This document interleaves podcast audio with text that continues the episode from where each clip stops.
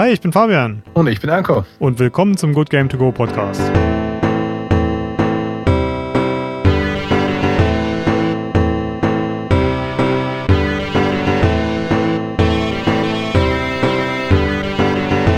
Hallo zusammen und willkommen zu einem etwas anderen Format, als wir es bis jetzt gemacht haben. Wir nennen das mal experimentellerweise Good Game Shorts. Und wir haben ja bis jetzt immer das quasi Buchclubmäßig so gemacht, dass Anko und ich zusammen ein Spiel durchspielen und danach quatschen wir beide drüber, wie unsere Erfahrungen waren. Und Anfang des Jahres hat sich so ergeben, dass wir so ein bisschen ein Problem hatten, ein Spiel zu finden, auf das wir beide so richtig Bock hatten. Wir hatten beide unabhängig voneinander Bock auf unterschiedliche Spiele, aber haben es irgendwie nicht so richtig geschafft, da auf einen Nenner zu kommen. Und dann haben wir uns gedacht, hey, warum nutzen wir nicht die Gelegenheit, einfach mal dem anderen so ein bisschen zu erzählen, warum das so geil ist, was ich unbedingt spielen wollte. Und heute ist so die, das erste Mal, dass wir das ausprobieren. Und Anko wird mir und damit natürlich auch euch ein bisschen was über Hitman 3 aus der World, Assa World of Assassination Trilogie äh, erzählen. Genau. Ähm, Während das erste eben wie ein Buchclub war, kann man sich hier wie ein Referat vorstellen. Also jemand steht vorne und referiert sein Thema. Ein Referat mit unhöflichen Zuhörern, die regelmäßig unterbrechen. Genau, genau. Die sich vorher schon belesen haben und sagen, okay, dem, dem Arsch falle ich ins Wort, wenn mir was nicht passt. Und äh, ihren Senf dazugeben. Manchmal werde ich auch selbst Fragen vielleicht sogar stellen. Und am Ende äh, muss ich einen Test schreiben. genau. So machen wir das. Da das ein neues Format ist, würden uns eure Kommentare hierzu wirklich brennend interessieren. Bitte versucht euch äh, an uns zu wenden, uns zu melden, wie euch das neue Format gefällt. Vielleicht machen wir das dann öfter oder wenn es ganz scheiße ist, dann machen wir es eben vielleicht weniger oder nicht mehr. Schauen wir mal. Aber das habt ihr in der Hand. Genau, schauen wir mal. Ähm, ich will gleich in Medias Res gehen. Ähm, Hitman 3. Oh Gott, jetzt, weiß, jetzt, würdest du von dem, dem Jochen vom GamesPodcast.de gleich mal eine gelangt kriegen. Warum? der, der hasst es, wenn Leute das sagen. Oh mein Gott. Aber ähm, gut, weiter, weiter. Äh, eine meiner allerersten Erinnerungen an Videospiele hat was mit Hitman zu tun.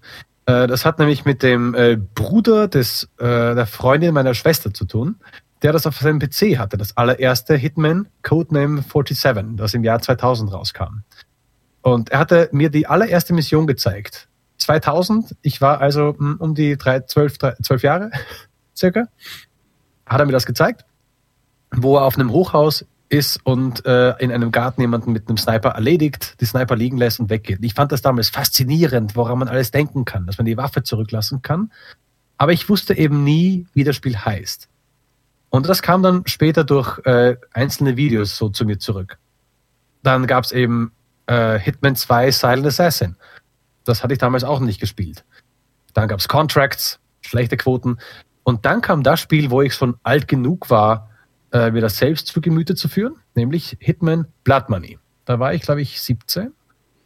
Und äh, das Spiel hatte extrem gute Bewertungen. Und auch mir hat es extrem gut gefallen. Es war eine sehr gute packende Story und hat auch, wenn man das so ansieht, sehr viele Momente, die sich ins Gehirn der Leute gebrannt haben. Eine Szene, die auch sogar im Jetzt Hitman 3 äh, im neuesten referenziert wird, also wo man nochmal darauf zurückgreift, äh, oder sogar zwei. Da gab es Hitman Absolution, eines mit der, mit der besten Musik, leider viel zu Mainstream, viel zu sehr einer Mission nach und nichts mehr mit Sandbox. Ich kann mich nur an Sexy Kampfnonnen erinnern. Die Sexy Kampfnonnen, genau. Nicht mal, weil ich es gespielt habe, sondern weil es überall im Marketing war.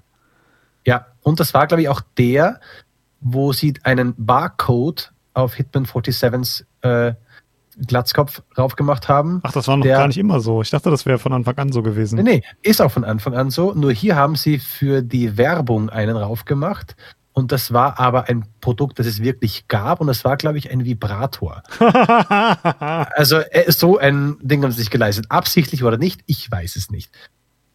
Ähm, für alle, die Hitman so an für sich nicht kennen, man spielt einen Auftragsmörder. Nein. Der, ja, der, der ähm, mit, sein, der mit einer unglaublichen Ausbildung, im ersten Teil weiß man nicht, woher er die hat, woher das alles kann, äh, einen perfekten Mord machen muss. Also man kann es auch schaffen mit alles niederballern. Aber gerade bei Blood Money war das der Fall, dass man dafür dann halt eine schlechte Wertung bekam.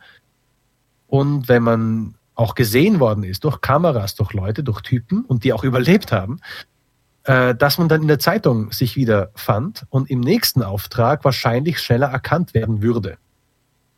Also war es äh, schon eine Strafe, wenn man sich ordentlich ausgeführt hat. Und der, der Agent 47, wie er heißt, ist ja. ja auch ein sehr wiedererkennbarer Charakter. Also er ist schon ikonisch, ne? Ja, es ist äh, geil. Also nebenbei, ich habe nicht so viele Sachen gekauft von Videospielen. Aber ich habe dir einen ähm, Barcode für deinen, deinen Hinterkopf gekauft? ja, nein, ich habe die Manschettenknöpfe mit dem Hitman-Logo, so ein flammenähnliches Symbol, die habe ich auch zu meiner Hochzeit angehabt. Wahnsinn. Später habe ich mir geholt äh, eine, eine, was ich noch nie vorher hatte, eine Krawattenklammer, die man halt dann am Hemd festmachen kann, auch mit diesem Logo drauf äh, weil es halt extrem stylisch ist. Hitman hat seinen Anzug an, er hat seine rote Krawatte. Ich liebe auch meine zwei roten Krawatten. Ähm, und ist halt der Glatzkopf, der hinten einen Barcode drauf hat, der wie ein Schrank herumgeht und der eigentlich alles kann.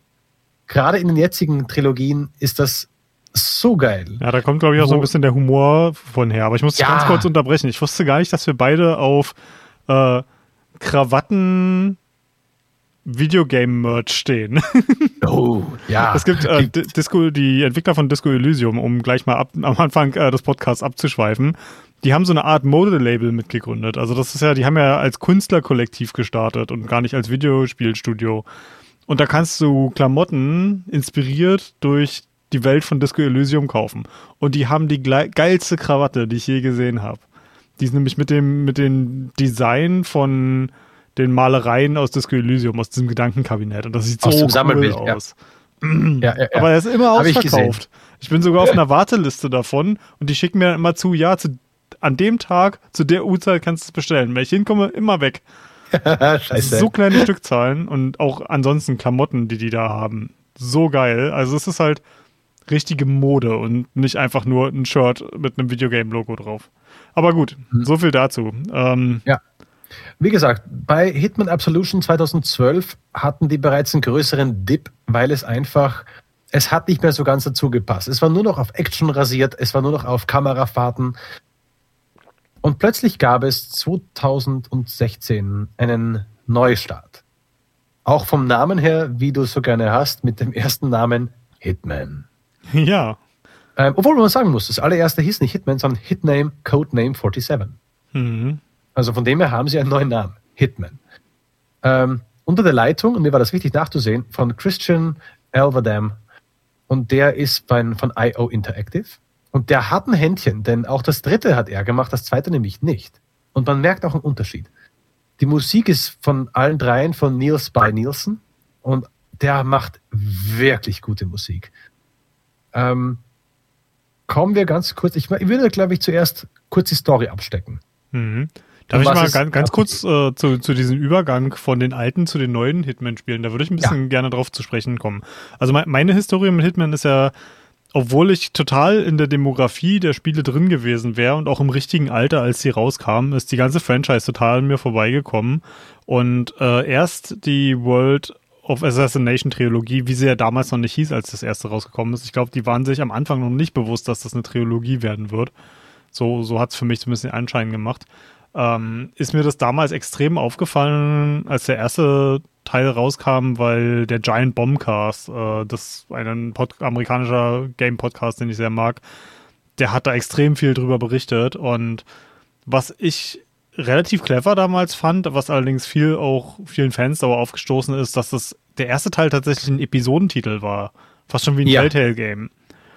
Was allerdings dazu geführt hat, dass dieser Podcast quasi das ganze Jahr über immer wieder über dieses Spiel berichtet hat, weil immer was Neues rausgekommen ist. Und Korrekt.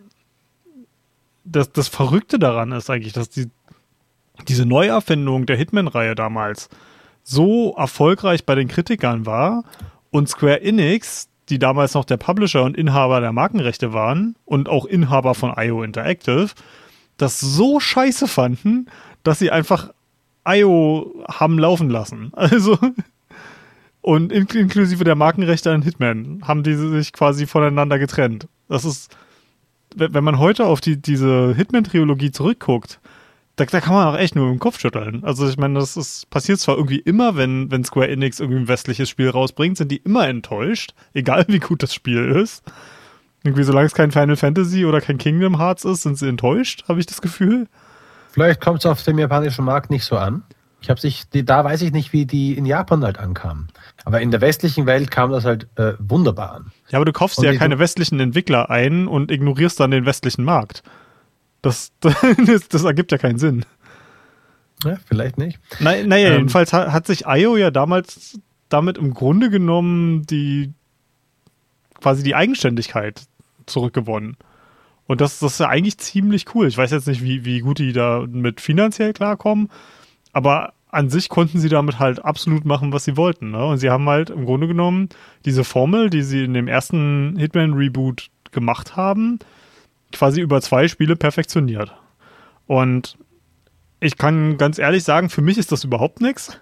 Ich, ich habe zweimal, damals als der Hitman 1 rausgekommen ist, ähm, hatte ich da einmal reingespielt. Da habe ich irgendwie die erste Episode gekauft und habe es auch einmal durchgespielt. Paris war das damals, war ein fantastisches ja, genau. Level, total beeindruckend, ja. aber das Gameplay hat mir überhaupt nicht gefallen. Mich hat es tatsächlich an Point-and-Click-Adventures erinnert, fast schon. Nur in, in einem dreidimensionalen Raum, weil du wirst quasi auf ein Areal losgelassen und musst im Grunde genommen ein Rätsel lösen. Das Rätsel endet damit, dass du jemanden ermordest, aber im Grunde genommen ist es ein Rätsel. Der große Unterschied hier ist, dass dem Spiel scheißegal ist, welches Rätsel du löst. Also ist, du, glaub, du kannst im Grunde genommen definieren, was das Rätsel ist. Nur das Ziel ist immer das gleiche. Gehst du damit auf diese komischen äh, Geschichten in dem äh, in der Welt ein? Genau. Denn äh, ähm, da komme ich kurz auf das Gameplay danach noch zu sprechen. Alles klar. Dass dann, es dich an die Hand nimmt, genau. Dann, dann lasse ich dir jetzt mal die Bühne. Genau. Ähm, ich möchte da nur ganz kurz auf die Story kommen. Äh, jeder, der sich nur ein bisschen dafür interessiert oder zumindest denkt, na, könnte vielleicht was sein, schaut euch vielleicht mal die ein allererst, allererste Intro zu Hitman an, das quasi im Übergang bevor, bevor Paris stattfindet.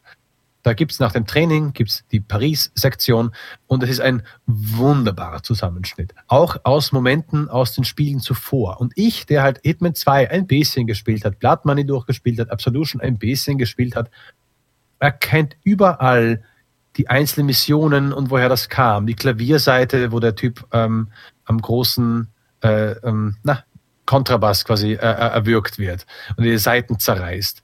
Oder wo er einen, den Fugu zubereitet, den Fisch, der extrem tödlich ist, der Kugelfisch, der in Japan so als Spezialität nur gereicht wird und er vergiftet absichtlich diesen Fisch und der Typ stirbt daran, während er als äh, barfüßiger Kellner weggeht. Traumhafte Szene. Und diesen Stil behalten sie über, ich würde sagen, alle drei Spiele durchgehend. Es hat etwas von James Bond, weil aufgrund der ganzen ähm, Szenen, die man überall hat. Man Extrem High Society auch, ne? Ja, in Colorado, in, ähm, in Hokkaido, in Japan, Neuseeland, USA, Kolumbien, Indien. Reisen sie so schön die ganzen Gebiete an. Es sind wahnsinnig große Areale. Gerade Paris hat, glaube ich, drei, ich erinnere mich, drei Stockwerke. Ein riesen Gartenareal ähm, und ein großes Kellerareal. Es ist eine riesige Menschen quasi. Und es war die allererste, ich glaube sogar gratis. Ich glaube, die allererste Episode haben sie gratis rausgebracht, so als Demo. Es kann sein, dass sie das irgendwann gemacht haben. Ich kann mich erinnern, ich habe dafür auf jeden Fall noch bezahlt. Okay. Ähm, was ja auch genial ist, denn dann kriegst du nicht einfach nur einen Mord, du sagst Rätsel.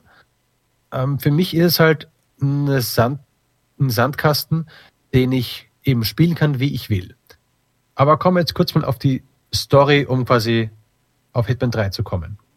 In dieser Zwischensequenz, die ich zuvor erwähnt hatte, merkt man auch einen Widersacher, der quasi sagt, durch deine Morde hast du die Welt verändert. Ich bin aber derjenige, der in dieser veränderten Welt zurechtkommt. Das definiert mich. Und äh, das ist unser erstmals unser Widersacher, der uns immer einen Schritt voraus zu sein scheint und der mit allen unseren Leuten Kontakt hatte, die wir ermorden. Hitman selbst ist ein geklonter und für den Mord trainierter Bösewicht, könnte man sagen, eigentlich Antagonist, der in einer Firma arbeitet, um ihm Auftragsmorde zu machen und auch einen Händler hat, der ihm die Morde zuspielt, nämlich äh, Diana äh, Burnwood. Hm, was ich gehört habe, ist, dass äh, die, die Befriedigung des, äh, des Ausschaltens deiner Ziele im Grunde genommen daher kommt, dass du zwar ein Bösewicht bist, aber deine, deine Ziele in Hitman eigentlich immer so der, der absolute Oberabschaum ja, ja. Der, der High Society ist und sich das deswegen gut anfühlt. Das war immer genau. so das, das, was ich von anderen Leuten gehört habe. Genau, Kinderpornografie-Typ. Also es musste ja irgendwie, ich glaube, das hat, war der Medienbranche einfach geschuldet, dass man sagt, wir können den nicht so mega heftig machen, so wie ein Postal-Typ, sondern wir müssen den irgendwie äh, das Richtige tun lassen. Auch wenn er ermordet, aber er ermordet halt böse Leute, so mega böse, die halt im Weg sind. Ja, es muss aber auch irgendwie auch Spaß machen. Ne? Also ich meine, klar, es gibt auch so einen Markt für Leute, die gerne Postal spielen, aber ich glaube, der Markt ist äh, auf jeden Fall immer relativ klein.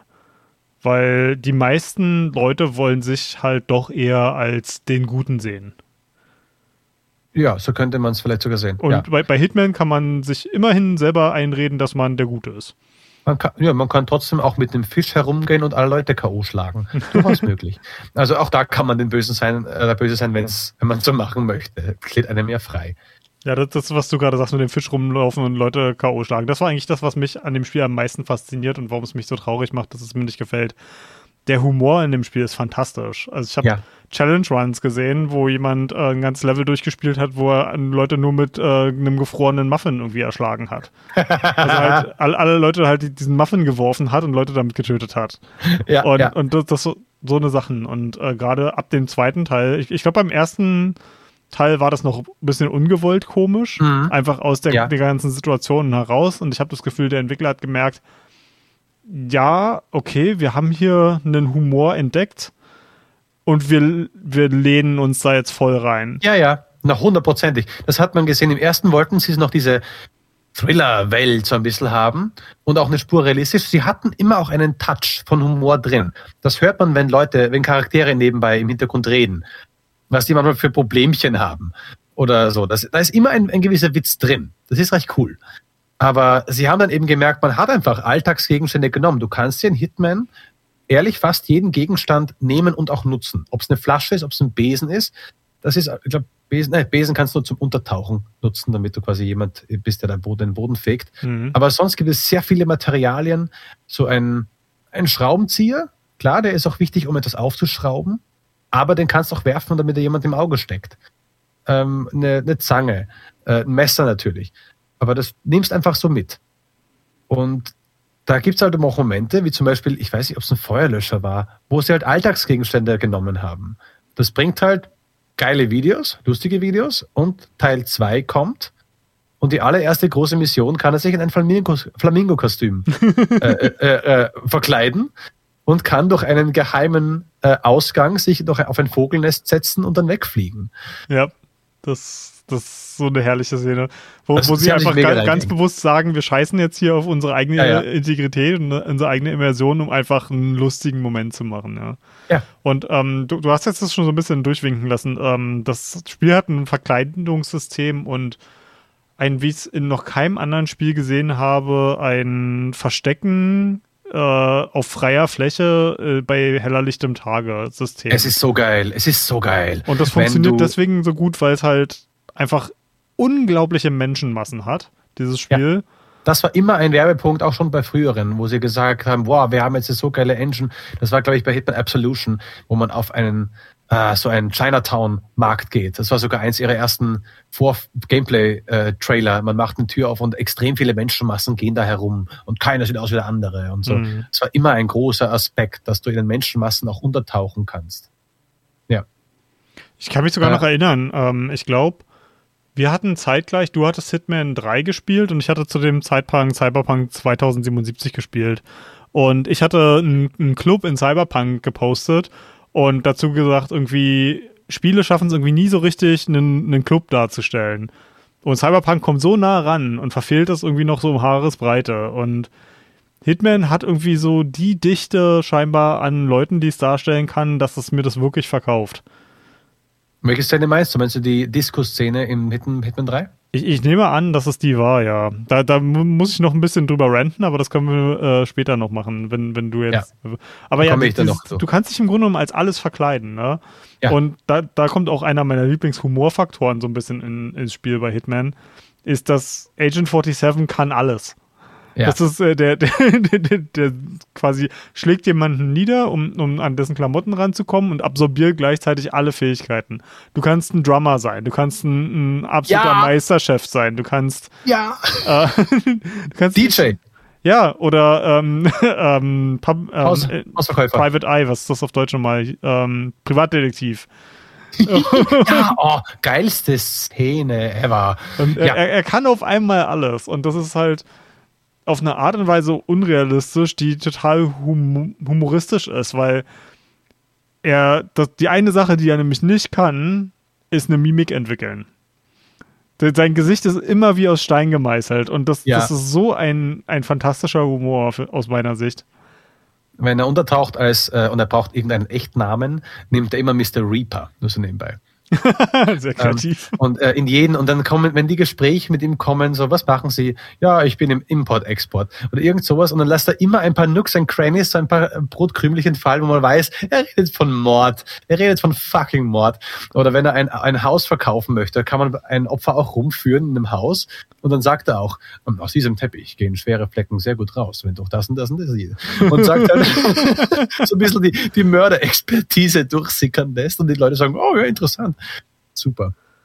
Aber jetzt bringen wir endlich diese scheiß Story rum, rum weil die, die, die, Story ist nicht gut. Die Story ist ein möchte gern Thriller, der mit dem, dieses mit jenem.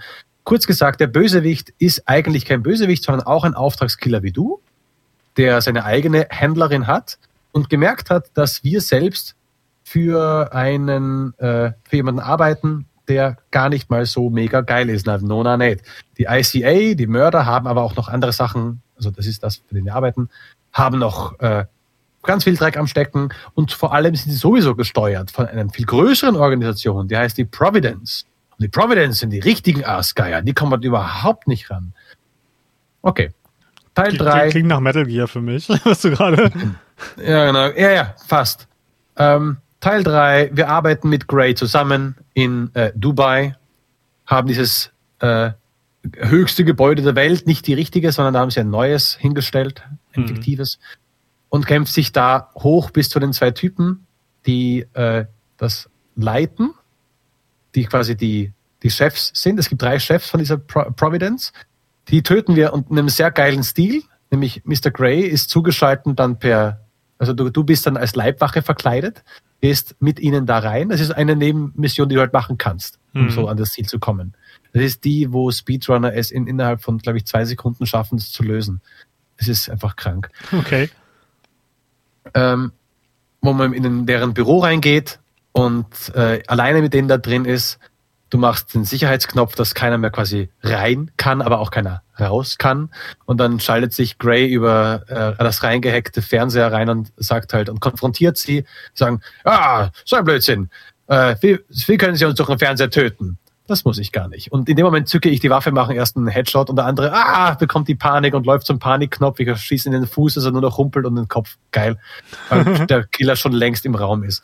Also die Szenen schafft er wirklich. Mhm. Die dritte Person, die wir jetzt ausschalten müssen, ist jetzt in Dartmoor. Das ist dieses, äh, wer hat den Film gesehen, Knives Out? Hände hoch.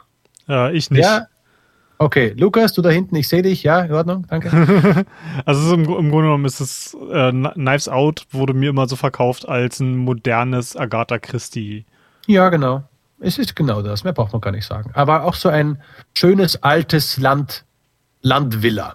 Ja. Hat ebenso drei Stockwerke, hat einen Friedhof nebenbei, den ich genau zweimal betreten habe. Dartmoor habe ich zehnmal betreten an und für sich, aber Friedhof habe ich zweimal gemacht ähm, einen Riesengarten. Und da ist die Frau, die da drin wohnt, ist nämlich sehr geil. Die hat sich als tot verkaufen lassen. Sprich, hey Leute, ich bin tot. Wir halten halt noch ein Begräbnis ab, aber sie lebt. Nur die Eingeschworenen wissen, dass sie wirklich noch lebt und das Ganze noch im Hintergrund sieht, aber sie ist eigentlich tot. Was du da alles machen kannst, es ist unglaublich. Ähm, nebenbei passiert nämlich noch ein Mord, ein richtiger Mord. Mhm. Jetzt bist nicht du verantwortlich dafür. Da ist jemand tot. Und du kannst da reingehen und kannst vorher, wenn du schnell genug bist, den Detektiven ausschalten oder ausnocken, dich verkleiden und kannst diese gesamte Mission als Detektiv durchführen, Leute interviewen, den Ort erkunden, du hast dafür so ein Smartphone, um Sachen zu analysieren und im Endeffekt den Mörder rauszufinden. Und dann kannst du zu ihr hingehen und sagen, äh, ich weiß, wer der Mörder ist, ich weiß, wer sie umbringen möchte und kannst sie aber auch konfrontieren damit, dass du ganz genau weißt, was sie gemacht hat. Sie hat sogar einen Panikraum, wo sie sich rein, wo sie reingeht, um ihre Schuld rauszuschreien. Das kannst du unter einem geheimen Gang sehen und durch ein Schlüsselloch gucken quasi, mhm. wo sie einfach da reingeht und noch in Kissen reinbrüllt. Weil es ihr so scheiße damit geht. Du konfrontierst sie damit. Hat, hat sie nicht äh, quasi einen Mord am eigenen Familienmitglied äh, nicht begangen. sie. Nein, nein, da nicht sie. Das ist eine andere. Aber jemand will sie halt tot sehen aus ihrer eigenen Familie. Hm. Das deckst du auf. Das spoilere ich jetzt nichts, weil ich auch keinen Namen mehr weiß.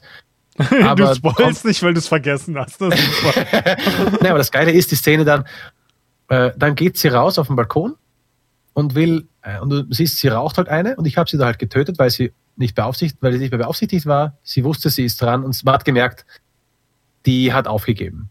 Wenn du aber gehst, setzt sie sich einfach auf den Balkon ihres höchsten Gebäudes und stützt sich runter. Weil sie, dann, dann bringt sie sich selbst um. Krass. Du kannst weggehen. Und du brauchst nur noch ihr, ihre geheime äh, Unterlagen äh, holen und abhauen. Um zu ihr zu kommen, sind eh noch ganz viele Schikanen zu machen. Hm. So, aber jetzt kommt's. Alle drei sind tot. Man denkt sich, ja geil, Provence ist tot, aber nein der Vermittler von Provence, der uns die Namen verraten hat. Und ich würde dich mal ganz kurz bremsen wollen und ja. noch ein bisschen über dieses Dartmoor-Level sprechen. Das, da, da komme ich noch hin. Da werde ich ah, noch mehr drüber sprechen. Ich war zu das nur Story. Äh, der Vermittler ist jetzt der neue Anführer und beschließt mit einem Sonderkommando den Gray und die Diana, also den anderen Auftragskiller und die Diana, meine Händlerin, die halt ein sehr inniges Verhältnis, also ähm, beruflich inniges Verhältnis mit mir hat und ein großes, größtes Vertrauen genießt, zu entführen. Gray begeht Selbstmord, weil er genau weiß, der würde ihn nur umprogrammieren zum nächsten Killer und das will er nicht. Ähm, und den, die, die Händlerin, die Diana Burnwood, will er gegen 47 aufbringen, weil er sagt, ey, der hat deine Eltern gekillt. Du weißt noch, dieser Unfall, das war kein Unfall. 47 hat deine Eltern gekillt. Und arbeite doch für mich. Du bist mir sehr wertvoll. Und da denkt man sich, ah, wird sie ihm den Rücken kehren oder nicht? So dieses typische Thriller-Dingens. Und dann bist du auf der Flucht, denn auch diese ICA, die es immer noch gibt, die Killer, wollen dich jetzt töten und Diana Burnwood. Und dann kommt die geilste Szene ever, nämlich in Berlin, in einer Lo Location, die nichts nach Berlin aussieht. ja, und da, da, da habe ich mega Beef mit. Ja, ja, ich auch. Ich also auch. für, für Leute, die es nicht wissen, äh, ich komme aus Berlin ähm, und wir haben so eine geile Clubszene hier in Berlin und wir haben so viele fantastische Clubs zur Auswahl. Also das, das Ganze spielt in einem ähm, sehr exklusiven Berliner Nachtclub. Und wir hätten so geile Clubs, die man dafür als, als Vorbild hätte nehmen können. Zum Beispiel das leider mittlerweile geschlossene Stadtbad. Ich, da war ich schon, war ich damals ziemlich oft und das wäre so eine geile Location. Das war nämlich ein altes, ausrangiertes äh, Schwimmbad, wo es quasi oft so oh, nice. Art Installations in, in, der, in den leeren Schwimmbecken gab und das dann perfekt gewesen. quasi unterirdisch gab es ganz viel, was gab es die Dancefloors quasi unter den Schwimmbecken, wo früher quasi der ganze äh, ganze Maintenance-Bereich war, da waren dann quasi die Dancefloors und das Ding hatte enge Gänge, weite, große Räume und das, das war, war, wäre eine perfekte Location gewesen, war? Ja. Und, und von, von so einer Art Clubs gibt es in Berlin hunderte. Und naja, hunderte ist vielleicht ein bisschen viel, aber es, es gibt wahnsinnig viele geile Clubs in geilen Locations hier. Warum muss man sich eine ausdenken, wenn man sich so eine Partystadt aussucht, wo es so viele geile Vorbilder gegeben hätte? Vielleicht, vielleicht wollten sie ja auch ähm, so eine isolierte Dinger, weil du bist ja in einem Wald quasi, ja. du gehst durch einen Wald durch. ähm, und bist dann da. Ich weiß nicht, ich weiß nicht, ob es da in Berlin auch quasi an Berlin dran noch so Clubs gibt, die groß und exklusiv sind. Grunewald. Ja, ich wollte gerade an Grunewald gedacht, ich schwör's dir. Also oh, für, für die, die Berlin nicht so gut kennen, Grunewald ist halt ein ziemlich großer Wald dafür, dass er mitten im Stadtgebiet liegt und da, da gehe ich eigentlich jedes Wochenende zum Mountainbiken hin und die, die Vorstellung, dass da ein Club in der Mitte ist, ist so absurd. Ähm, Also es ist eigentlich Quatsch, dass, also sie haben Berlin halt wirklich nur, ich, ich weiß nicht, wie das in den Ja, anderen Name. Locations ist, sie haben halt wirklich nur einen Namen auf eine vollkommen fiktive Location draufgedrückt. Und ich finde es Ja. immer ein bisschen schade, weil wenn ich mir so Spiele angucke wie äh, Watch Dogs zum Beispiel, Oh ja, halt wirklich Ubisoft da immer sehr, sehr originalgetreu Städte nachbilden. Oder auch, äh, auch wieder ein Ubisoft-Spiel, ähm, oh, wie hieß denn das? Die ganzen Tom Clancy's, ich bringe die alle durcheinander, weil die alle eins wie das andere für mich aussieht. Das in New York gespielt hat. Ähm, oh wow, ja. äh, Gab es jetzt auch da ein zweites, was in Washington gespielt hat, mit der, der, diesem Ah. Krankheit auf den Dollarschein. Ja, ja, ja, ja, ja. The Division?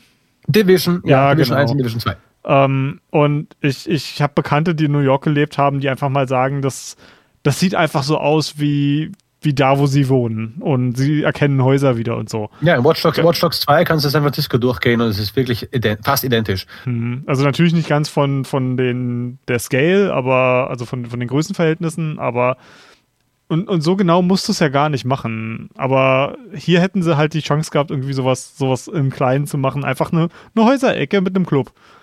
Das wäre so cool gewesen und ich bin wahrscheinlich einfach nur ein bisschen neidisch, dass äh, ein paar von diesen großen amerikanischen Städten schon dieses Treatment bekommen haben.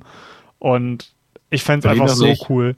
Ähm, das kleine Indie-Spiel All Walls Must Fall, äh, das ist Ja. von einem, einem kleinen Team hier in Berlin, das leider auch so nicht mehr existiert, äh, gemacht worden. Die haben damals zum Beispiel den, das Feeling von, ähm, von Berliner Clubs extrem geil nachgemacht. Also es ist halt eigentlich nur so ein kleines isometrisches Strategiespiel und man merkt auch, dass da nicht viel Geld hinterher war und die hatten eigentlich auch viel größere Ambitionen. Aber das, Spiel spielt eigentlich komplett in, in Gay-Clubs in Berlin. Und äh, man, man sieht auf jeden Fall viele Dongs rumlaufen. Sehr, sehr viele Penisse. Und ähm, das, das Ding fühlt sich, das, auf, ob der Grafik sieht halt nicht aus wie Berlin, aber die haben es irgendwie geschafft, über die Musik und die Lichtstimmung einzufangen, wie sich Berliner Clubs anfühlen. Und das, das ist so geil. Da, da hast du gemerkt, dass es Leute das gemacht haben, die wirklich Ahnung von der Szene haben. Da hast du gerade einen sehr guten Verkaufsspruch für die Box. Sehr, sehr viele Penisse. Fabian Bernsdorf. ja, ich, ich habe äh, damals ein Interview mit einem der Entwickler gemacht, äh, da, daher kenne ich äh, die, die auch nur. Mh. und äh, der meinte, äh, er, er merkt immer bei Interviews, äh, wenn jemand das gespielt hat, weil irgendwann äh, die Leute, die es gespielt haben, sprechen ihn irgendwann immer auf die ganzen Penisse an. Sehr gut. Aber gut, äh, so, so viel zu Wir meinem Rant über äh, den, das den Club Berlin. in Berlin. Aber erzähl, Ja. erzähl mir, ob das, das Level äh, trotzdem geil ist. Ja, die, das Level ist cool und sehr gut. Also wie immer, die, das Leveldesign, da komme ich später gleich drauf zu sprechen. Aber die Story, was man hier zu machen hat. Man erwartet, dass hier Edward untertaucht, weil es ist ein Club, der irgendwie über die ICA einem jemanden gehört und die ihn wohl schützen. Und dass diese Information bekommst du vom Händler von Grey. Weil ihr, seine Händlerin, die halt die ganze Info und so weiter hat, geht jetzt mit dir zusammen und sagt, komm, wir machen Leute fertig. Holen wir uns in diesen Edwards. Man geht zu diesem Club in Berlin und man schleicht durch den Wald und hört plötzlich einen Typ in einem Anzug und einem äh, Earpiece, also einem ähm, Ohrstöpsel, äh, reden so, ja, aber noch keine Ahnung, wo er ist. Und der, der ist, das ist geskriptet, den machst du fertig und dann nimmst du sein Earpiece.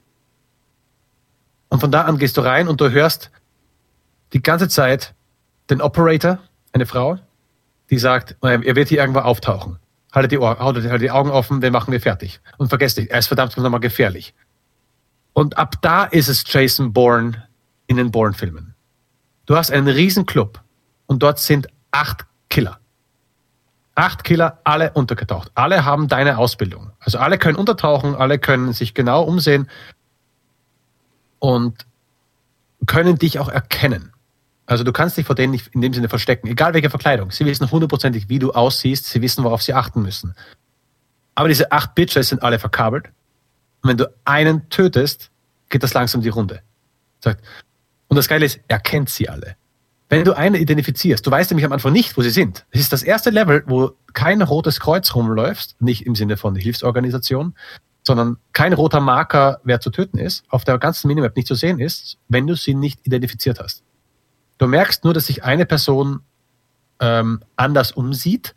Die haben einen weißen Dot über ihrem Kopf, einen weißen Punkt. Das hat das äh, Heads-Up-Display von ähm, Hitman ist wirklich gut. Ich bin ein großer Fan von wenig auf dem Bildschirm, wenn es nicht sein muss.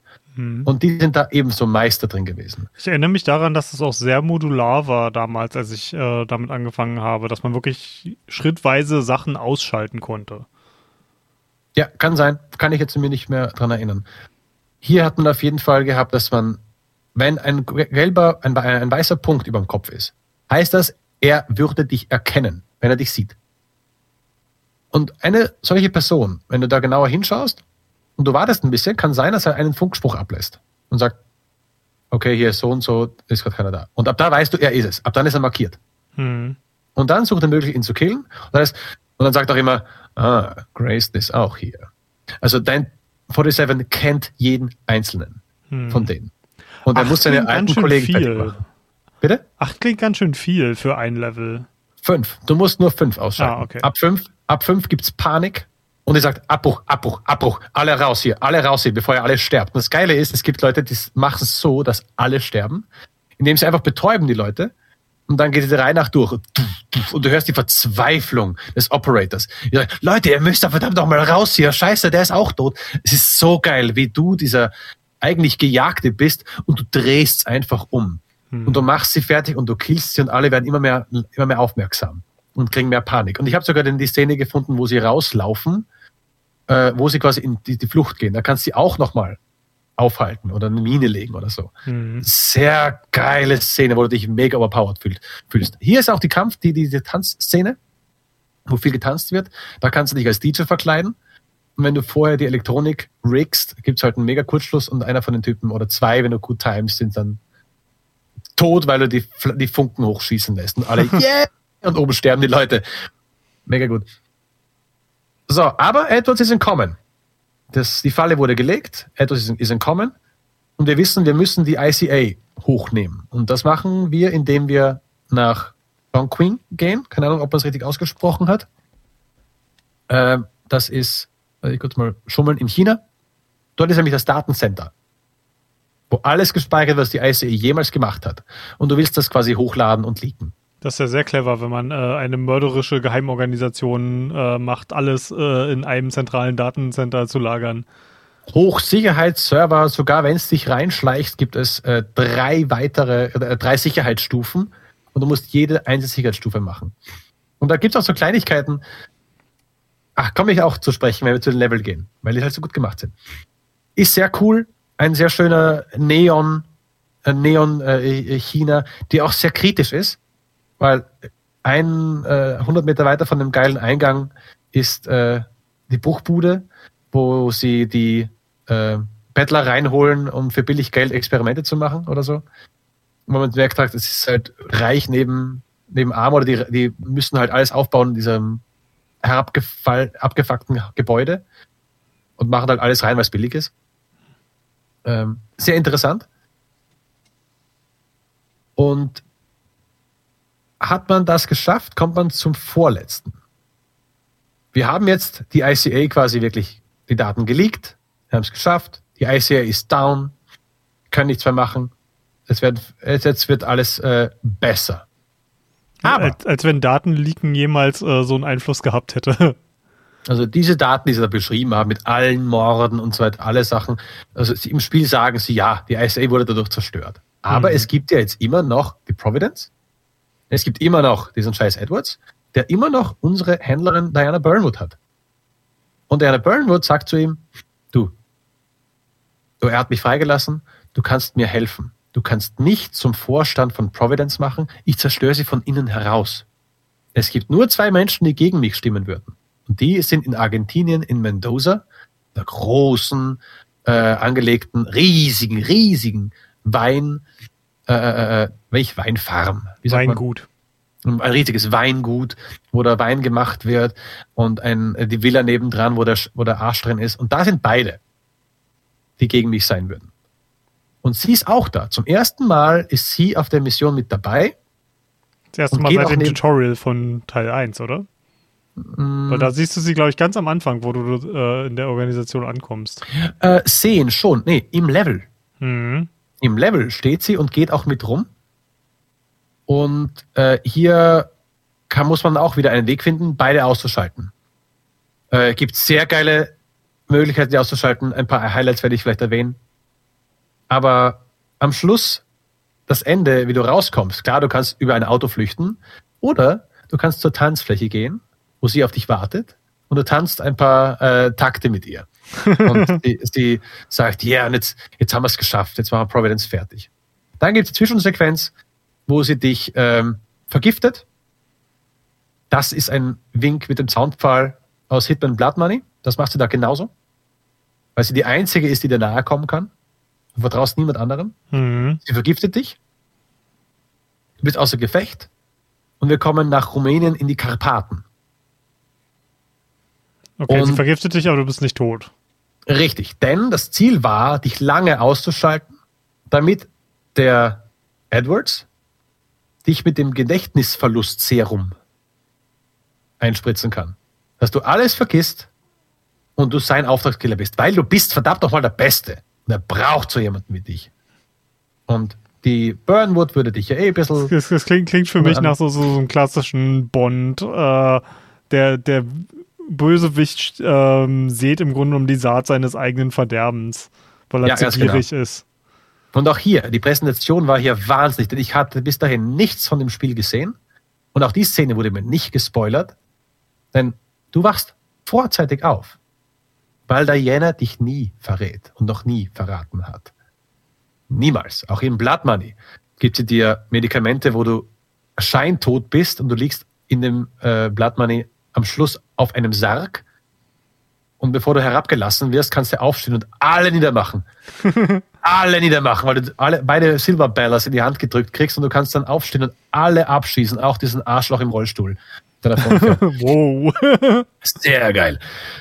Und hier ist es wieder. Du stehst auf, du hast nichts. Du hast nur deine Unterhose an. Also passt sehr gut für unsere Shorts. Gamer-Moment. Ähm, Nur in Unterhose aufstehen und alles niedermachen. stehst, stehst auf, Arzt kommt rein, tot, Skalpell nehmen, den nächsten ins Hirn, du gehst raus und du machst eine Tür auf und es ist eine Zwischentür zu einem Zug. Weil du die ganze Zeit in einem Zug gewesen bist.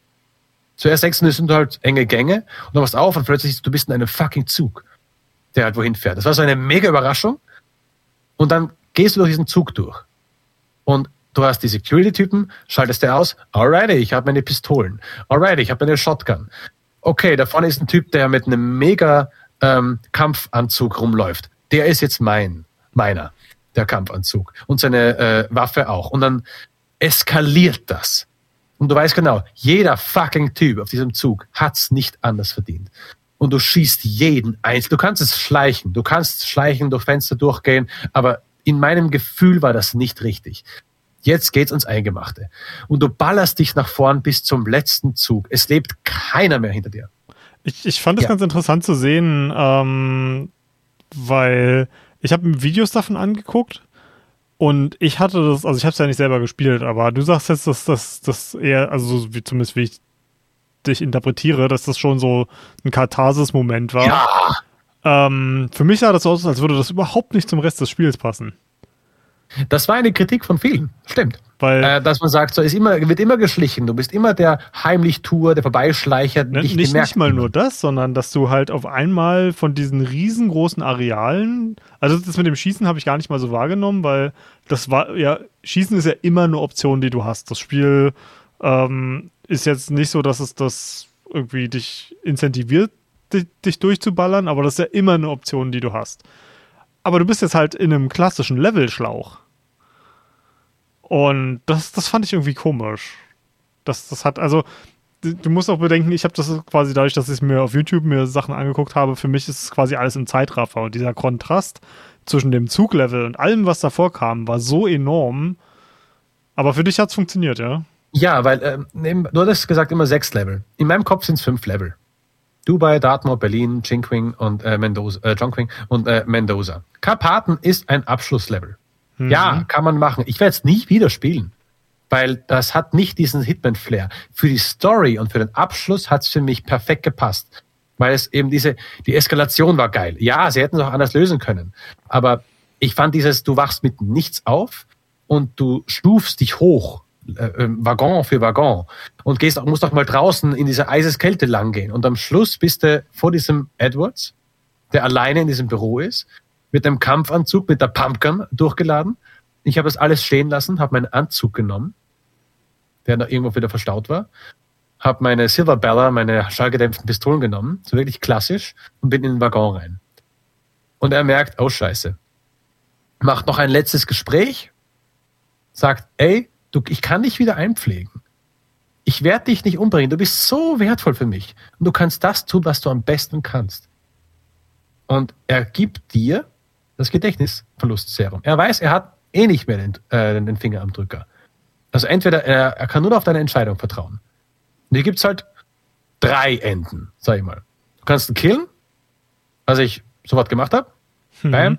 Er stellt sich nämlich, äh, macht den Anzug sich schön zurecht und stellt sich vor den Spiegel und wartet auf seine Exekution.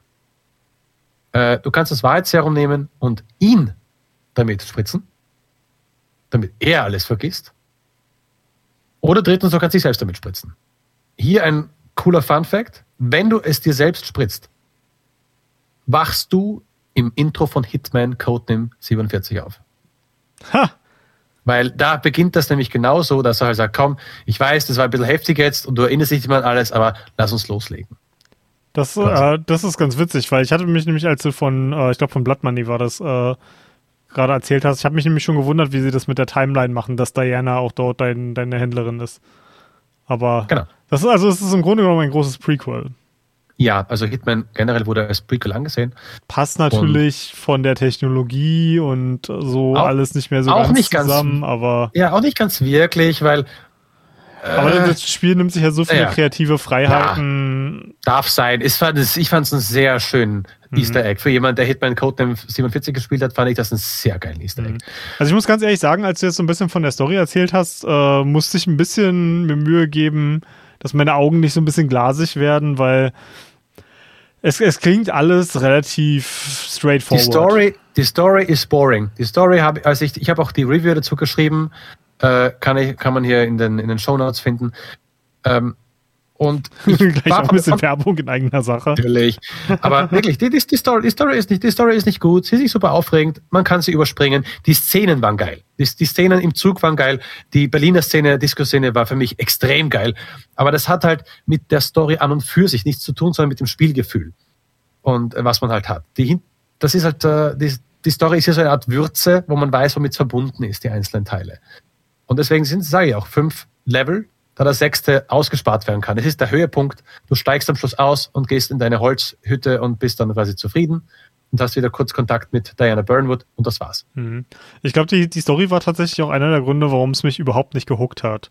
Ja, Weil- für mich, als ich als Spieler, ich bin selten experimentierfreudig. Und ich glaube, die Hitman-Trilogie lebt extrem davon, dass man experimentiert. Hm. Und Okay, einfach Spaß daran hat, sich in dieser, diesem Sandkasten, wie du sagst, äh, auszutoben. Und so wie ich damals Paris gespielt habe, war das einfach so, ah, alles klar, mir wird mein Ziel angezeigt, was ist die schnellste Möglichkeit, mein Ziel zu erledigen, bums, fertig, nächstes Level, ja, war ja jetzt nicht so interessant. Und ich habe dann von, von Podcasts etc. immer gehört, was für geile Sachen man da machen kann. Und wenn man sich so YouTube-Compilations anguckt für, von den ganzen verrückten Sachen, die man in Hitman machen kann, das sieht alles wahnsinnig spannend und cool und interessant aus. Das Problem ist, ich habe überhaupt keinen Antrieb, das selber auszuprobieren. Hm. Ja, ich verstehe es. Ich, ich, ich bin halt da ganz anders. Ich weiß noch, wie ich Paris bekommen habe. Und wenn du eine Mission abgeschlossen hast, das fand ich auch so geil. Das war ein, ein Unterschied zu Hitman Absolution. Bei Absolution hast du Minuspunkte kassiert, wenn du etwas nicht gemacht oder schlecht gemacht hast. Mhm. Eine Bestrafung. Ganz schlecht, haben Leute gehasst. Ab Hitman wurde immer Belohnung. Du hast den, den, den Körper versteckt, Experience Points. Du hast das und das gemacht, Experience Points. Äh, nicht gesehen, ausgeschalten, Experience Points. Und so weiter und so fort. Ja, das ist krass, was das äh, psychologisch mit dir macht, ne? Das, Ja, ja. das Ähm, obwohl es auf dem Papier genau das gleiche ist, eigentlich. Ja. Nur weil das Ja, ja. eine irgendwie ein Pluszeichen, das andere ein Minuszeichen davor hat. Ähm, Ja, aber hast du Sachen gemacht, damit kein Minus auftaucht. Ah, kacke, ich habe sich versteckt. Dann verstecke ich es halt. Ich wollte eigentlich liegen lassen. Und da macht es nichts, wenn es liegen lässt, wenn du weißt, da geht eh keiner ran. Ja.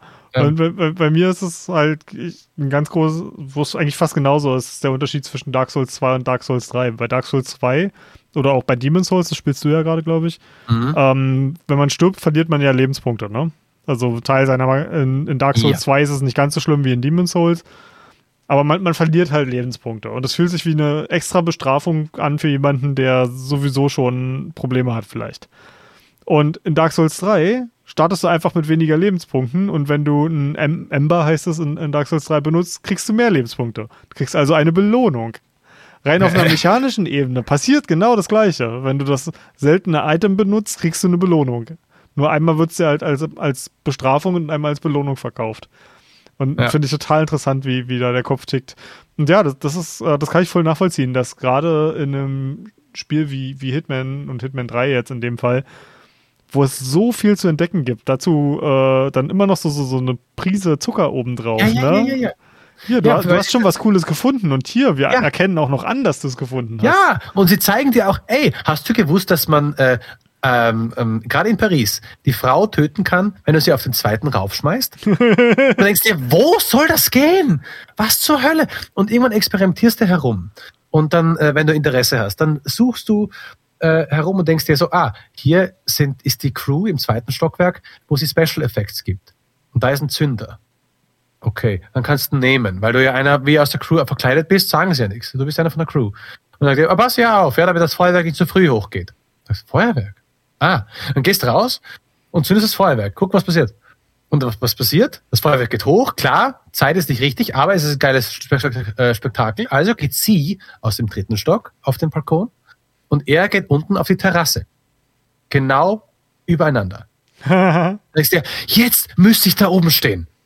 Klar, es ist auch ein geiler Spot, damit du sie mit dem Sniper abschießen kannst, weil beide da nicht weit entfernt stehen. Du kannst auch die gesamte äh, hängende äh, ähm, ähm, Schmuckstückfassade, die da oben hängt, über dem Laufsteg, er ist ja ein Modedesigner in Paris, äh, kannst du auf ihn runterkrachen lassen. Sieht auch mega geil aus. Und das findest du alles, weil die sagen, hey, so kann er sterben. Hey, so kann er sterben. So kann er auch sterben. Natürlich, du kannst auch in der Toilette ertränken. Ja, du kannst noch einen vergifteten äh, ähm, äh, Snack trinken lassen. Ja, du kannst sein ähm, so und so vergiften. Hm, Siehst du, ich habe mir einfach seinen Drink vergiftet und die, die Frau in dem Level einfach abgeschossen, als sie in einem Raum mit mir alleine war und das, das war's halt. Und das war halt an sich relativ langweilig, weil, weil das halt ich. wirklich der, der einfachst mögliche Weg war. Mhm. Und ich glaube, für Spieler Ja. wie mich, die diesen, diesen, diese Neugierde nicht von zu Hause aus mitbringen, ist das halt leider einfach nix. Aber ich Ähm, kann ich trotzdem empfehlen, sich dann irgendwie so, so ein paar Compilations anzugucken oder Speedrunner, die einfach nur absoluten Quatsch anstellen, um da schnell durchzukommen und so eine Geschichten. Das Aber ist kommen wir trotzdem kurz noch zu den Boni. mega unterhaltsam. Hm? Ja, aber kommen wir kurz zu den Boni, weil du ja, weil das schon halt motivierend ist. Und ich sag, warum es manche packen kann. Sie haben nämlich eine Änderung in, ich glaube schon in Teil 2 reingemacht und habe ich echt nicht so weit gespielt, echt ein bisschen nur. Aber Teil 3 halt durchgehen, durch, durchgemacht und eins auch. In den dritten haben sie was reingepackt, was sehr für Wiederspielwert sorgt. Nämlich, du kannst wie in den Demon's Souls und äh, Dark Souls Spielen Abkürzungen finden. Du kannst wo lang gehen und da ist eine Tür und die ist versperrt und du kommst nicht vorbei. Und du kannst aber, wenn du durchs Level läufst, irgendwann zu diesem Ort zurückkommen, auf der anderen Seite und diese Tür aufmachen. Das ist wirklich aufkrachen. Du brauchst ein Werkzeug dafür, so eine Brechstange, dann kracht das auf und ab dann ist es offen. Und zwar für immer. Ja, das, Das heißt, cool. das ist sehr geil. Das heißt, ich probiere es nochmal. Ich brauche nicht bei diesen langen Umweg machen, ich gehe gleich durch die Abkürzung durch. Oder ich habe einmal freigeschalten, das war in diesem Dartmoor, ähm, eine Leiter zum zweiten Stockwerk, direkt ins, in ein Zimmer, was so recht praktisch ist, sage ich mal so. Und da gibt's einen Leiter, die musst du aber freischalten, wenn du drin bist. Du knack, die Leiter ist unten, du brauchst dich nie mehr um diese Leiter kümmern. Die Leiter ist jetzt unten. Egal, wie oft du es neu spielst. Wenn du weitere äh, Boni sind aber auch, dass du ähm, bereits verkleidet in gewissen Orten spawnst. Du kannst bereits im Keller als Kellertyp spawnen. Du kannst bereits äh, als Verhandler am äh, Tisch spawnen. Ich rede jetzt nur von Paris. die dich dem Ziel bereits näher bringen. Du musst nicht mehr den ganzen Scheiß von vorne machen. Du kannst dich bereits, wenn du es verdient hast, eben die ähm, Erfahrungspunkte dienen ja deinem Fortschritt. Mhm. Und jedes Level spielt etwas frei. Vielleicht eine Waffe, vielleicht eben, wie gesagt, ähm, Verkleidungen und Orte, vielleicht aber auch Verstecke für Waffen. Du weißt, ey, ich habe jetzt da äh, den Sarg freigeschalten mhm. bei, bei diesem Mordingens und da kannst du einen großen Gegenstand hinliefern. Sprich Scharfschützengewehr zum Beispiel. Ja. Und äh, schon kannst du dein Vorgehen machen. Und das nächste ist, das ist eine, ein Bonus, der dir nicht quasi fürs Erste gewahr wird, sondern den du dir ähm, in Gedanken rufen musst. Du lernst mit der Zeit das ganze Areal auswendig kennen. Wie ein Hitman, der sich eben lange vorher befasst hat, wo wird die Wache sein? Wo ist das und das? Und ich kann dir ganz genau sagen, wie mein Weg in Dartmoor sein würde, um nach ganz oben in das beste bewachte Teil zu gehen. Ich gehe dahin, werfe einen Ball darüber, der erste Typ geht hin, der zweite schaut auch in die Richtung, geht aber nicht hin, schnell K.O. geschlagen, in die Kiste geworfen, zum zweiten wieder zurückgelaufen, den K.O. schlagen, wegstecken in die Kiste und ich habe das beste Kostüm. Weil ich halt genau weiß, wie sie ticken, wo sie sein werden. Und, ja, das, das ähm, ist ganz, ganz witzig. Das kann ich sehr gut nachvollziehen, weil so geht es mir in den Souls-Spielen ganz extrem. Genau. Und genau. ähm, da, da, würde mich mal interessieren, ob das bei dir in Hitman ähnlich ähm, ist. Äh, da ja äh, jetzt vor ein paar Monaten Elden Ring rausgekommen ist und ich seitdem eigentlich ja. fast nichts anderes spiele, ähm, der, der erste Playthrough von so einem Spiel ist für mich mal heilig, weil du wirst nie wieder das anfassen können und die Welt nicht kennen. Und ähm, dieses Rumirren macht mir da total viel Spaß. Und ich verstehe das vollkommen. Und mittlerweile ist es halt für mich, äh, ich, ich kenne Elden Ring mittlerweile in- und auswendig. Ich habe hunderte Stunden mittlerweile da drin verbracht. Und äh, ich glaube mittlerweile acht, neun Playthroughs oder so. Ich habe irgendwann wow. aufgehört mitzuzählen. Und ja, du hast irgendwann so dieses, ich kenne alles wie meine Westentasche, aber es verliert dadurch auch so ein bisschen was. Ähm, wie ist das in, in Hitman? Ist das für dich hier eher ein reiner Gewinn oder hast du auch das Gefühl, ein bisschen was zu verlieren, dadurch, dass du halt dein Zielobjekt in- und auswendig kennst? Mm, ich, habe vor einem Monat habe ich mit einer mit zwei Bekannten aus Wien ähm, also habe ich gespielt und die haben es quasi zugeguckt über PlayStation äh, Streaming quasi. Da kann man zugucken, man kann sogar den Controller übernehmen. Haben wir dann auch gemacht. Das war ziemlich cool, weil er dann kurz mal das Spiel spielen konnte, das er noch gar nicht hatte. Äh, und ich wollte ihnen einen sehr geilen Kill zeigen, nämlich in dieser Mendoza-Villa in Argentinien, wo du eben die Frau ausschalten musst und äh, ihren Mann, die beide dort sind, gibt es eine Möglichkeit, die Frau sehr geil auszuschalten. Nämlich, du gehst zu dem, du gehst ein, äh, du gehst herum und siehst, es gibt weit in, in der Entfernung, gibt so ein kleines Silo und auf dem Silo ist ein Sniper-Team. Und dieses Sniper-Team wartet auf dich. Aber sie wissen nicht, wie du aussiehst, sie wissen nicht, wer du bist, sie wissen nur, sie müssen eine Gefahr ausschalten. Und die wird dann markiert. Und ja, da warten sie auf dich. Und wenn du rausgefunden werden würdest, würden sie auf dich schießen. Aber wenn du den General ausschaltest, der das befehligt, kannst du auch dorthin gehen als General und diese Dame anvisieren und sagen, sie ist es. Und dann sagen die, okay, äh, bitte Bestätigung, ist das sie wirklich jetzt? Ja, sie ist die Gefahr. Alles klar. Und dann gehst du weg und ein Sniper-Schuss äh, mit Kaliber 50 fetzt die Dame einfach nur weg. und äh, alle denken, ach du Kacke, was ist los? Die Leute werden verrückt und du gehst weg, weil du mit dem gar nichts zu tun hast. Ähm, einfach so eine geile Szene, aber ich wollte den machen. Ich kannte das Level eigentlich auswendig, fast auswendig und ich wusste nicht, wo der General ist. Bin herumgelaufen, ich kam mich doch in eine Schießerei verwickelt. Was es dir nimmt, dieses Wiederspielwert, ist ein bisschen die Angst. Weil am Anfang gehst du rum und denkst dir, wo darf ich hingehen? Scheiße, darf ich noch gar nicht sein. Ich will nicht auffliegen, weil sonst ist mega Debakel. In Elden Ring bist du auf Kämpfe eingestellt. In Hitman solltest du sie eigentlich meiden.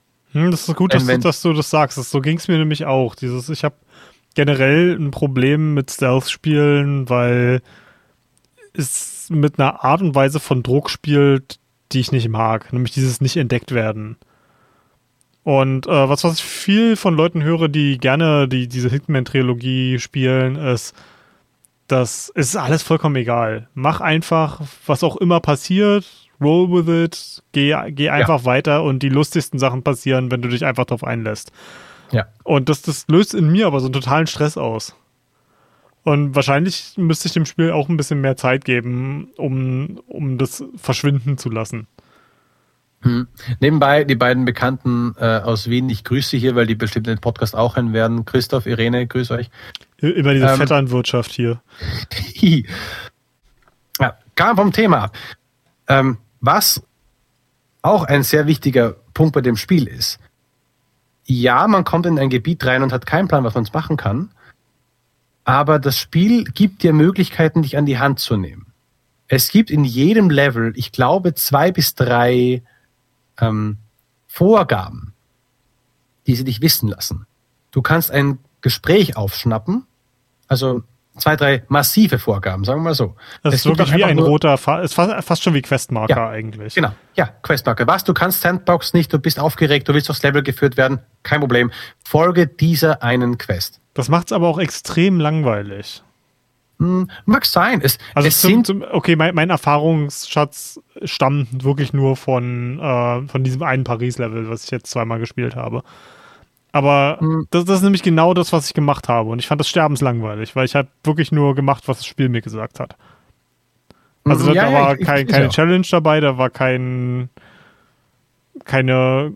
Also ich, ich habe mich vorher darüber beschwert, dass ich nicht kreativ genug bin für diese Spiele, aber da ist dann wiederum zumindest jetzt bezogen auf dieses eine Paradies-Level, war das halt wirklich nur eine Markierung hinterherlaufen. Ist das, Welche äh, hast du da gemacht? Welche hast du da gemacht? Was ähm, der, wo der Typ ist, der sich verkleidet? Äh, der, der, das war quasi einmal den, den, den Typen vergiften, also quasi mit seinem Drink. Ja. Dann wird ihm, glaube ich, schlecht und du kannst ihn auf Toilette umbringen. Genau. Und dann äh, die Frau irgendwie alleine in ihrem Zimmer erwischen und dann einfach erschießen. Ich weiß nicht mehr mhm. genau, mhm. wie es war. Es ist eine Weile her bei mir. Allerdings okay. weiß ich noch, dass es extrem trivial war. Okay, na komisch, weil es gibt das erste Level von der ganzen Trilogie. Also es ja. ist auch falsch von mir, darauf auch. Schlüsse, davon Schlüsse aufs ganze Spiel zu ziehen. Ja, auch da haben sie es äh, wirklich sich auch gebessert, gerade im dritten Teil, weil sie geben dir auch hier wieder Werkzeuge an die Hand. Also du kannst auch einfach nur Informationen überhören, die du nutzen kannst. So was wie, oh, hast schon gehört, der hat da und da oben das und dieses jenes versteckt. Denkst du, ah, geil, kann ich nutzen, zum Beispiel. Aber auch sowas wie, ähm, dass du eine Führung buchen kannst in diesem Wein, in dieser äh, Weingebiet durch den ganzen Prozess zusammen mit den beiden äh, Damen, deiner Diane Burnwood und der ganz bösen Dame. Und dann kannst du bis zur Weinpresse gehen, wo eine riesige Stampfermaschine ist, die man begehen kann. Und dann sage ich, komm, ich lass uns, schon, worauf das lass uns alle, lass uns, ist so geil, weil du halt die Kills mit Diana gemeinsam machst. Lass uns alle ein Foto machen, du auch mit drin, Mr. Reaper. Und dann äh, steht er da drin und er macht alle ein Foto. Ach, wunderbar, ich glaube, ich habe geblinzelt. Und Diana läuft raus aus diesem Todes, äh, aus der Todesstampfer und schaut aufs Bild und dreht den Typen, der das Foto gemacht hat, weg von dem Ganzen. Du drückst auf den Knopf, es macht und die Dame ist nur noch Matsch ein, der, dieser Stampfer geht rauf und so ein Geräusch ertönt mit dem restlichen roten Saft. Und wo ist sie hin? Ich weiß, sie ist wohl abgerauscht, sie mag wohl keine Fotos. Und auch äh, also durch diese geführten Missionen kriegst du noch mehr Story. Denn zum Beispiel den Typen in dieser selben Mission, den tötet dann sie mit deiner Hilfe. Was ich nur durch ein Video gesehen habe. Ich dachte mir so, oh, das ist sehr geil. Schade, dass ich das nicht gemacht habe, aber es ist sehr gut. Das ist dann, dann fühlt man mit ihr mit und dann nochmal ein letztes Tänzchen wagen am Ende der Szene. Hm. Also es gibt schon Möglichkeiten, dich an die Hand zu nehmen. Dadurch lernst du auch den Ort kennen, Möglichkeiten kennen und du kannst halt dich wieder reinschwingen und sagen, so, und jetzt auf meine Art. Hm. Ja, das cool. ist halt das, was mich so dran, dran ranzieht. Und eben auch Sound und Musik. Eine Szene will ich da nur beschreiben. Äh, ich will das auch als äh, Thumbnail haben, deswegen habe ich es auch Fabian schon geschickt und er sagte, what the fuck? In diesem Dirtmoor, wo man diese Dame da töten muss, gibt es auch einen Fotografen, der ein schönes Familienbild machen möchte. Mit allen. Klar, du kannst die Mine hinplatzieren, warten, bis alle kommen, bumm. Aber du kannst auch den Fotografen quasi einnehmen und dann alle befehligen oder sein Problem lösen. Das Licht funktioniert nämlich nicht. Also machst du äh, den, na, was heißt Fuse nochmal? Äh, äh, den Blitz? Nein, nein, nein. Wenn du, wenn ein Strom ausfällt, nimmst du Ach den so, ähm, Sicherung, Sicherung. Sicherung. Eine Sicherung ist rausgeflogen. Ordentliche Sicherung reinschmeißen. Das Licht funktioniert. Und während er abgelenkt ist und äh, boykottierst du einen Wasserhahn, der dahin spritzt, nämlich ist es bei einem Brunnen draußen. Mhm. Das Wasser läuft aus und macht so eine kleine Pfütze unter einem eisernen Stuhl. okay, ich, Alles, alles schön und gut. ich ahne. Und- Und für Blitzanlage und so weiter ist halt auch eine Stromsteckdose in der Nähe. Das ist ja nicht schlimm. Stromsteckdosen und Wasser ist jetzt erstmal so nicht so schlimm, aber du legst die Dose frei. Da ist aber noch kein Strom drauf. Es wird nämlich erst gemacht, wenn der Blitz erschall, erschallt. so, die Todesfalle ist gesetzt. Die Frau geht hin und sagt, ach, warum ist denn jetzt Wasser unter meinem Stuhl? Ja, scheiß drauf, machen wir dieses, diesen blödsinnigen Fotoshoot jetzt und dann gehen wir alle unsere Wege. Während sie sagt, gehen wir alle unsere Wege, gehe ich schon mal Richtung Ausgang, weil ich habe meine Arbeit hier getan. Und während äh, sie plötzlich gegrillt wird, weil ein Stromfluss vom Blitz durch die Pfütze durchgeht, ihren Stuhl hochsteigt und sie elektrisiert und sie tot ist. Wäre das passiert, gehe ich noch weiter Richtung Steg zum Ausgang und dann kommt eine Musik und die immer anschwillt, wenn du die Mission geschafft hast und du kurz vom Ausgang bist wo die Musik langsam da-da-da-da-dam. Du kommst dir so episch vor, weil du gehst. Keiner sucht dich. Kein, du hast, du hast nichts gemacht. Du gehst raus. Du bist der Chef. Es ist so geil. Die Musik ist wahnsinnig gut gemacht. Mit Orchester und so weiter. Aber jetzt habe ich auch schon wirklich all meinen Teil gesagt, was ich zu dem Spiel sagen möchte, warum es für mich ein Highlight ist warum ich eigentlich äh, das unbedingt auch in einem Good Game to Go Award versehen möchte. Mhm. Ja, also ich, ich finde es faszinierend, das Spiel. Und äh, du konntest für mich auch nochmal so ein bisschen beleuchten, warum es so cool ist. Es ist nur, ja, le leider Gottes geht es total an mir vorbei. Aber manchmal ist es auch schön, einfach an den, dem Spaß von anderen teilzuhaben. Und das ist tatsächlich so ein Spiel, was, wo Angucken fast genauso spaßig sein kann. Nebenbei, äh, weil du sagst Spaß von anderen.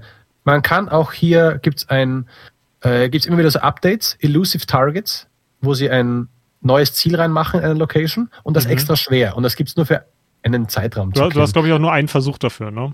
Genau. Und es gibt auch die Möglichkeit, eigene, ähm, äh, eigene Herausforderungen zu erstellen. Nämlich du machst einen Kill und die Leute müssen es exakt so machen wie du.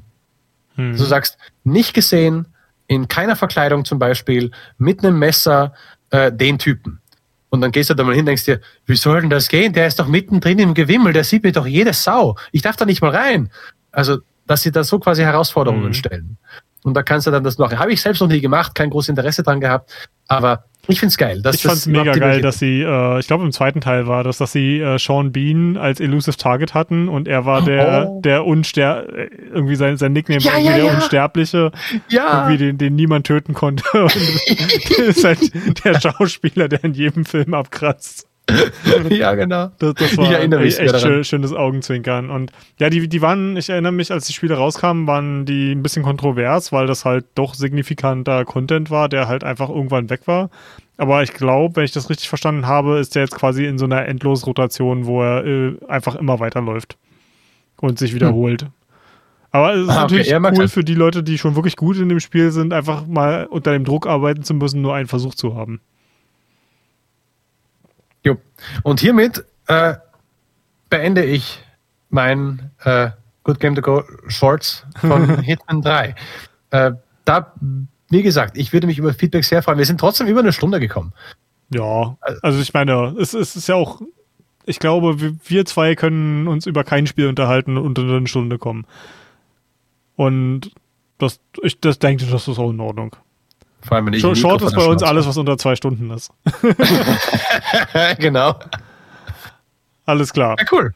Was Ja. kommt denn das nächste Mal? Und wo, werden, wo, wo findet man uns? Also beim nächsten Mal, ich nehme an, es wird ähm, Vampire Survivors werden. Ein Spiel, das, wenn man es jemandem beschreibt, äh, Vampire was.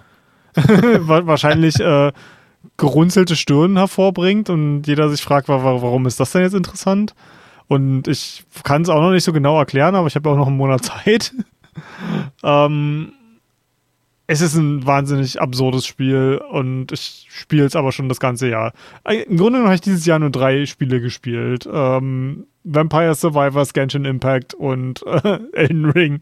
Und es ist irgendwie, jetzt muss ich die drei Sachen, äh, die ich dieses Jahr gespielt habe, ähm, im Podcast verwursten. Und ich glaube, von, von den drei Spielen ist wahrscheinlich Vampire Survivors das, was am interessantesten ist, einfach weil es noch nicht so viel Mainstream besprochen wurde wie die anderen beiden. Ja. Vampire Ring Impact. ähm, wo wir uns, äh, nee, wo wir uns finden, wissen wir selber. Wo ihr uns ja. finden könnt, ist äh, auf äh, goodgametogo.com. Das ist unser Podcast-Feed. Äh, ihr könnt mir eine E-Mail schreiben, wenn ihr wollt, unter mail at goodgametogo.com. Ansonsten, Anko und ich sind eigentlich am einfachsten auf Twitter zu erreichen unter äh, daanko und at goodgametogo. Oder wenn ihr unsere, unser eingeschlafenes Discord beleben wollt, dann äh, haben wir auch da in den Show Notes einen, einen Link für. Ansonsten vielen Dank fürs Zuhören. Lasst uns wissen, was ihr von dem Format haltet und bis zum nächsten Mal. Gehört, gehört.